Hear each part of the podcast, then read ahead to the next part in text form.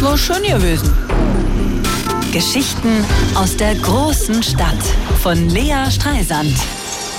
20 erwachsene Menschen sitzen auf zu kleinen Stühlen an einem Tisch, der ihnen bis knapp unter die Kniescheiben reicht, darauf angerichtet Schokokekse und Gurkenstäbchen.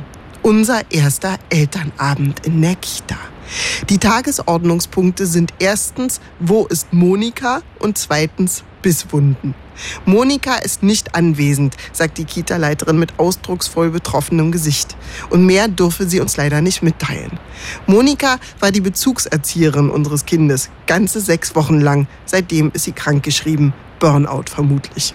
Die Eingewöhnung war schrecklich. Mein Baby hat nur geheult, die ganze Zeit. Ich hätte das nie gedacht. Wo er sonst das selbstständigste Kind der Welt ist. Bloß nicht anfassen, alles alleine machen, auf dem Spielplatz immer die größte Rutsche.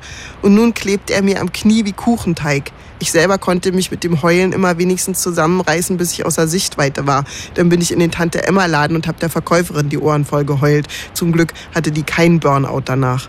Seit Monika weg ist, ist das vorbei. Die beste Freundin unseres Kindes heißt Irma. Gleich zur Begrüßung hat sie ihm eine runtergehauen. Respektschelle, sagen sie in Neukölln dazu. Es war Liebe auf den ersten Blick. Seither sind die beiden Sparringspartner. Er schubst, sie beißt und dann spielen sie wieder. Meine Mutter hat sich aufgeregt, wieso wird denn mein Enkel gebissen? Lea war drei Jahre im Kindergarten und ist nicht einmal gebissen worden. Mann, ich habe eine Gehbehinderung, Mama, erwiderte ich. Mich mussten sie nicht beißen, wenn sie mich aus dem Weg haben wollten. Mich konnten sie einfach wegschubsen. Guck dir deinen Enkel an, steht da wie ein Fels in der Brandung. Ich wünschte, ich hätte einen Bruchteil von dem seine Koordinationsfähigkeit. Ich finde das gut, wenn mein Kind Sozialkompetenz lernt, den Ernst des Lebens meistert. Soll ja nicht gleich einen Burnout kriegen. War schön gewesen. Geschichten aus der großen Stadt von Lea Streisand. Immer montags im schönen Morgen auf Radio 1.